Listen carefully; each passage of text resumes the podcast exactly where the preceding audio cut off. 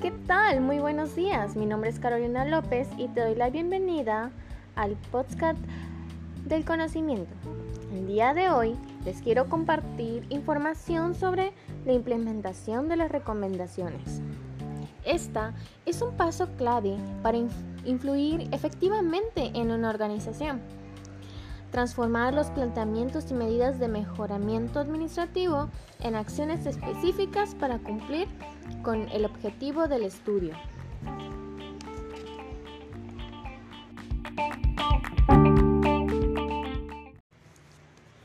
La implementación está conformada por tres fases.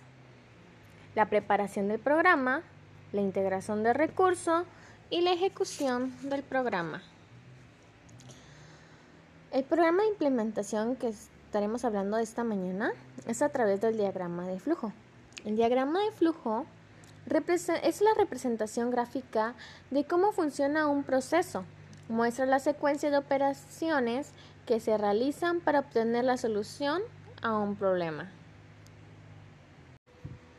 Este diagrama de flujo también es conocido como red de flechas, ya que por medio de líneas con flechas indican el sentido de flujo que toman las actividades. Cada actividad eh, debe venir detallado con su descripción, también debe indicar la hora en que inicia y la hora que termina cada actividad y van a venir enumeradas. También debe de demostrar la responsabilidad de su ejecución, quién estará a cargo, qué tipo de reporte va a comunicar los avances. En nuestra primera fase, que es la preparación del programa, nuestro primer paso va a ser determinar las actividades que van a desarrollarse y qué secuencia van a va a tener. El paso siguiente es determinar las necesidades de recursos. ¿Qué, recursos vamos a necesitar para llevar a cabo este programa, estas actividades? Tanto desde el recurso humano, cuánto, personal se va a necesitar, eh, qué conocimientos deben de tener también recursos de materiales como las instalaciones, el mobiliario, el equipo, la documentación técnica y normativa de apoyo para, para el personal. También materiales tecnológicos que van a ser necesarios para poder hacerle, realizar la implementación. Por último, en el programa debe de precisarse el método de implementación considerando cuál es el más viable a utilizar de acuerdo a ciertas condiciones. Las condiciones son las siguientes. ¿Qué tipo de estudio se va a realizar? Eh, ¿Cuál va a ser el alcance que necesitamos que tenga este estudio? ¿Cuáles son los recursos asignados que tenemos al alcance, que podemos conseguir, que se necesitan? Y con los que se cuentan. El desarrollo tecnológico de la organización, el nivel técnico del personal, el respaldo de los niveles de decisión y el ambiente. Vamos a tomarnos un breve descanso y regresamos.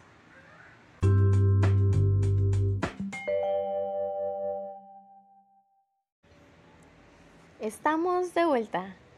Ahora les platicaré de cinco métodos de implementación, entre ellos el método instantáneo, que es uno de los más aceptados. Esto obtiene información en un momento determinado como una fotografía. Normalmente es implantado directamente por las autoridades superiores de la organización, por lo cual normalmente se vuelve obligatoria. Por lo general, si las medidas de mejoramiento derivadas del estudio son relativamente sencillas, no va a involucrar un número excesivo de unidades administrativas, ni muchas funciones, sistemas u operaciones. Eh, si la organización existe una sólida infraestructura administrativa, también puede utilizarse este método. El segundo método es el proyecto piloto. Este es más viable cuando existen condiciones de trabajo más o menos homogéneas en toda la organización. Eh, este método consiste en realizar un ensayo con los resultados del estudio, pero solamente de una parte de la organización, con el fin de medir cuáles van a ser los efectos, si va a ser eficaz, si va a ser viable. Y una de sus ventajas es que permite introducir cambios a escala para que no haya cambios drásticos y antes de que pues se pueda implementar en, en toda la organización pues primero se mide ah, en una sola área o departamento de la organización. Una de sus desventajas es que lo que funciona en uno no siempre funciona en las demás áreas o departamentos de la organización. Además de que generalmente hay o se requiere mm, recursos fuera de lo normal, o sea, más requiere va a requerir de más recursos normalmente. Y a veces la atención que necesita un departamento o un área no es la misma que necesitan otras áreas.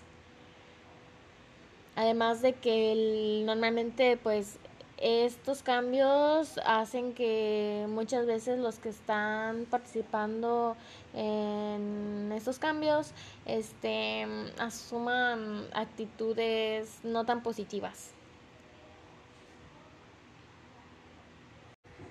El tercer método de implementación es el paralelo. Este se usa cuando se trata de proyectos de gran importancia, alcance y ya que está de, de por medio, el manejo de mucha información, información estratégica, un gran volumen considerable de recursos.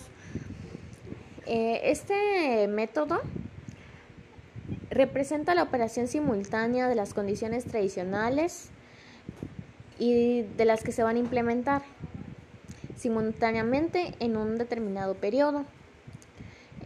Eso va a permitir que las nuevas condiciones funcionen libremente antes de que se suspendan las anteriores, sin que se creen problemas.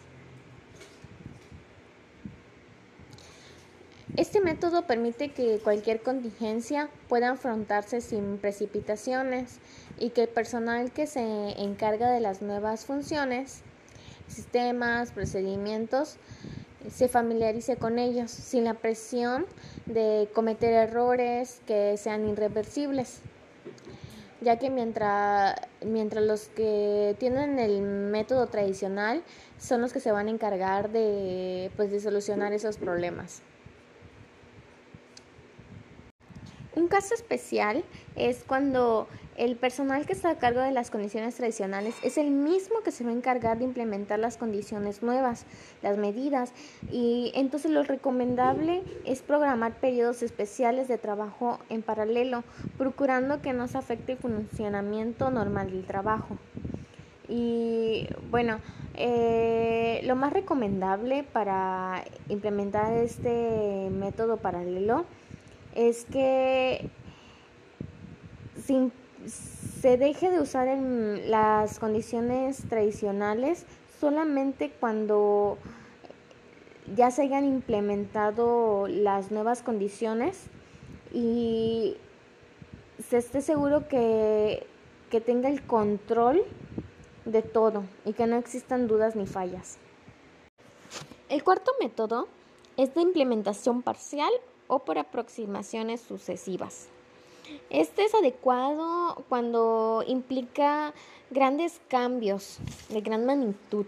Entonces consiste en seleccionar eh, una parte o pequeñas porciones de estudio e implementarlas sin causar grandes alteraciones, lo cual puede provocar consecuencias irreversibles. Y esto va a permitir un cambio gradual y que sea controlado. Por último, tenemos el último método que les hablaré esta mañana, que es la combinación de métodos. ¿En qué consiste esto? Eh, esto consiste en la aplicación de más de un método para realizar un estudio. Siempre se debe tomar en cuenta el efecto que los cambios puedan generar en la organización. Por eso es muy importante tomar en cuenta eh, las condiciones que al inicio mencionamos. Muy bien, hemos terminado con los métodos de implementación. Ahora vamos a tomarnos un momento y regresamos.